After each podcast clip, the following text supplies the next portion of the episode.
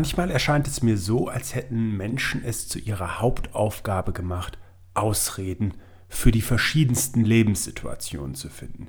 Gemäß dem Motto einfach aus der Affäre davonstehlen. Und das erlebe ich insbesondere bei der Gesundheit sehr häufig. So ist es zum einen die Zeit, die fehlt, zum anderen die Energie, die nicht da ist, andere Verpflichtungen, das liebe Geld, was in Form von Investitionen vielleicht auch notwendig ist, was uns immer wieder und gerade diese Menschen in die Situation versetzt, keine Verantwortung übernehmen zu müssen. Und das ist tatsächlich auch der Kern einer jeden Ausrede, sich selber aus der Verantwortung zu ziehen und am besten Umstände oder andere Menschen dafür verantwortlich zu machen. Dabei steckt gerade in diesem Vorgehen eine riesige Krux, denn damit mit der abgegebenen Verantwortung nehme ich mir ja auch die Chance, wirklich Einfluss zu nehmen und etwas zu verändern.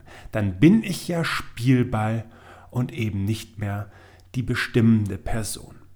Wenn du dieses Thema insbesondere auf die Gesundheit spannend findest und auf den Stoffwechsel, dann habe ich jetzt sehr, sehr spannende Erkenntnisse frisch aus der Wissenschaft, was den Stoffwechsel angeht.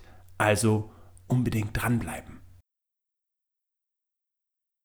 Du kennst vielleicht diese Aussagen von Menschen, dass sie einen schlechten Stoffwechsel haben. Das kommt dann schnell noch in Verbindung mit, ich habe schwere Knochen oder das ist mir sozusagen in die Gene gelegt, ich war schon immer schwer, ich muss nur etwas anschauen, dann nehme ich davon schon zu. Und ich will an der Stelle direkt eine Sache sagen, vom Anschauen ist noch kein Mensch schwerer geworden. Natürlich gibt es gesundheitliche Einschränkungen, zum Beispiel an der Schilddrüse, die es für Menschen schwerer machen, ihr Körpergewicht zu kontrollieren und darin eben auch ihre Wunschfigur zu erreichen.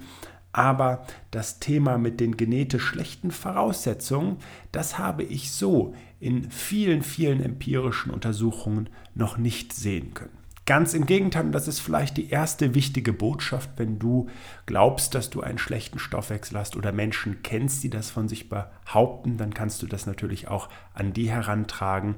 Es war oft so, dass die Menschen, die etwas stämmiger waren, die ich in meinen wissenschaftlichen Untersuchungen gemessen habe, eigentlich die besten Voraussetzungen hatten, weil sie grundsätzlich eine gute Muskulatur hatten und die eben einfach so ein bisschen wie bei einem Porsche, wie bei einem schönen Sportwagen nicht genutzt haben.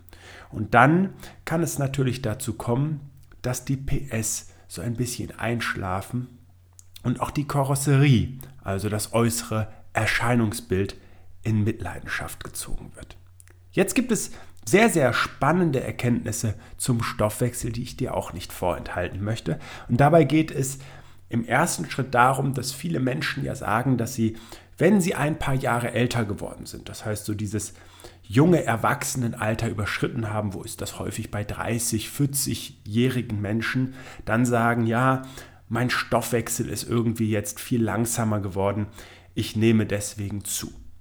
Und ich kann direkt jetzt schon an der Stelle sagen, das stimmt nicht. Und das hat jetzt eine riesige Studie mit 6421 Menschen aus über 29 Nationen im Alter zwischen 8 Tagen und 95 Jahren gezeigt, die zwischen den Jahren 1981 bis 2017 aufgezeichnet worden sind. Das ist die sogenannte Doubly Labeled Water Database der Internationalen Atomenergieagentur IAEA e in Wien. Und diese Studie hat sich eben angeschaut, wie sich der Stoffwechsel über die Lebensspanne verändert. Dabei wird im Prinzip ein doppelt markiertes Wasser, das enthält Wasserstoff und Sauerstoffisotope von den Versuchspersonen getrunken. Das ist eine komplett ungefährliche äh, Substanz oder eben äh, Getränk. Und dann lässt sich aber über Messungen des Urins die Stoffwechselrate bestimmen, da eben diese beiden Isotope sehr unterschiedlich ausgeschieden werden. Und genau diese Daten erlauben jetzt viel, viel konkretere Rückschlüsse auf den tatsächlichen Stoffwechsel. Andere Studien beschäftigen sich zum Beispiel mit dem Grundumsatz einer ja, ruhenden Person oder eines ruhenden Körpers, wo man eben davon ausgeht, dass jetzt nur die Versorgung der Organe, eben der lebensnotwendigen Funktionen im Körper zur eigentlichen Stoffwechselrate beitragen. Aber diese Messungen, die sind einfach fehleranfälliger als diese konkrete Messung mit dem ja, doppelt markierten Wasser. Die Erkenntnisse, von denen ich dir jetzt gleich berichten werde, die sind im Fachmagazin Science veröffentlicht worden. Ich verlinke dir hier auch die Arbeit unter der Leitung des US-Forschers Hermann Ponsner. Und dabei konnte gezeigt werden, dass gerade bei jungen, jungen Menschen, also in dieser frühkindlichen Phase, Neugeborene in Bezug auf Körpergröße und Körpergewicht in den ersten Lebensmonaten ein vergleichbares Grundlevel wie Erwachsene haben. Das liegt ja auch nahe, die jungen Menschen, die entwickeln sich unglaublich schnell. Man kann ja geradezu zuschauen, wie das Wachstum dort voranschreitet. Dann ist es so, dass bis zum ersten Lebensjahr dieser Energiebedarf rapide weiter ansteigt und dann im Alter zwischen 9 und 15 Monaten ein Kleinkind im Vergleich zu einem Erwachsenen 50% mehr Energie braucht. Und jetzt ist es so, im weiteren Verlauf dieses ja, Kindesalters, dieses jugendlichen Alters, ist dann der Energiebedarf zwar absolut gesehen immer weiter ansteigend, jedoch auf Größe und Gewicht gezogen, also Körpergewicht bezogen, relativ berechnet, nähern sich dann diese Werte im Prinzip dem Durchschnitt eines Erwachsenen an. In der Pubertät, also zwischen 10 und 15 Jahren, gibt es dann im Prinzip nahezu keine Ausreißer mehr, was diese ähm, Stoffwechselraten angeht. Und jetzt kommt das wirklich Spannende und auch die Erkenntnis, so etwa ab dem 20. Lebensjahr bis zum 16, 60. Lebensjahr bleibt der Bedarf dann nahezu gleich, also wie auf einem Plateau. Und erst ab dem 60. Lebensjahr reduziert sich dann die Stoffwechselrate und nimmt im Prinzip so eine erste Talfahrt, sodass sie bei über 90-Jährigen um etwa 25 Prozent reduziert ist, was das Stoffwechselniveau eines Erwachsenen angeht.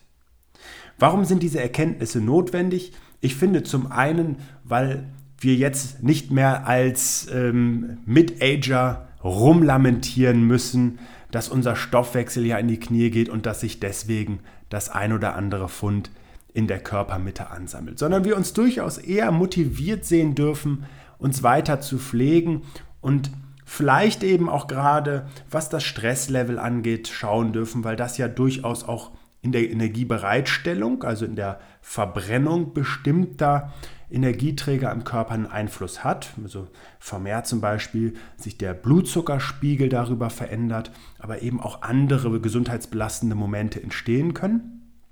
Und wir ähm, natürlich auch anders im Alltag eingespannt sein können, was Verantwortung angeht, Familiengründung, äh, Karriere, Hausbau und was da alles für Themen eine Rolle spielen können. Uns aber eher noch einmal motiviert sehen dürfen, unsere Gesundheit und unsere Körper als unser wesentliches Instrument im Umgang mit den täglichen Herausforderungen einfach zu pflegen und sich diese Zeit wie eine heilige Zeit, wie eine Art Primetime immer, wirklich immer zu nehmen, gerade wenn es anstrengend wird. Abgesehen davon dürfen wir natürlich auch die Erkenntnisse ähm, im Hinblick auf die Anforderungen an die Ernährung sehen und die dann irgendwo natürlich auch verändern. Denn wenn wir natürlich eine abgesenkte Stoffwechselrate haben, dann hat das für ältere Menschen natürlich zur Folge, dass auch ein anderer Bedarf an die Nahrung, an Kalorien zum Beispiel, an Energieträger gerichtet ist.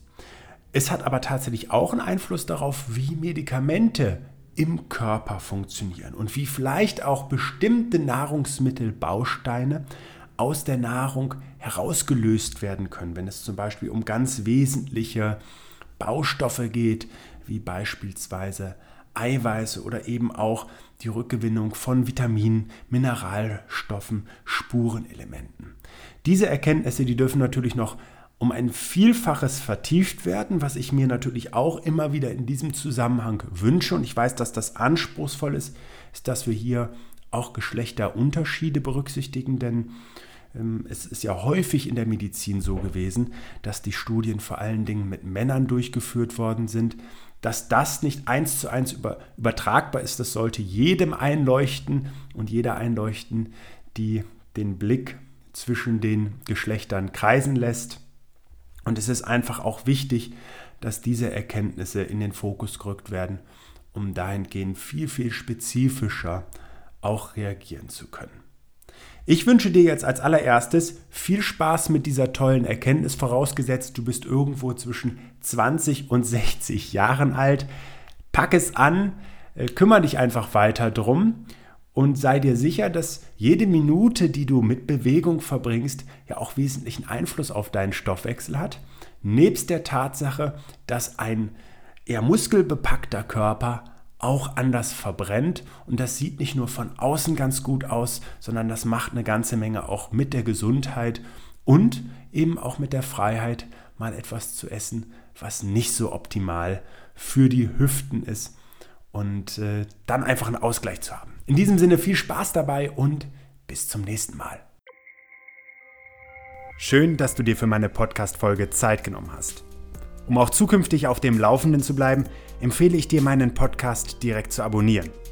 Außerdem freue ich mich über deinen Kommentar und eine Bewertung von dir. Ich wünsche dir eine bewegte Zeit. Bis zum nächsten Mal.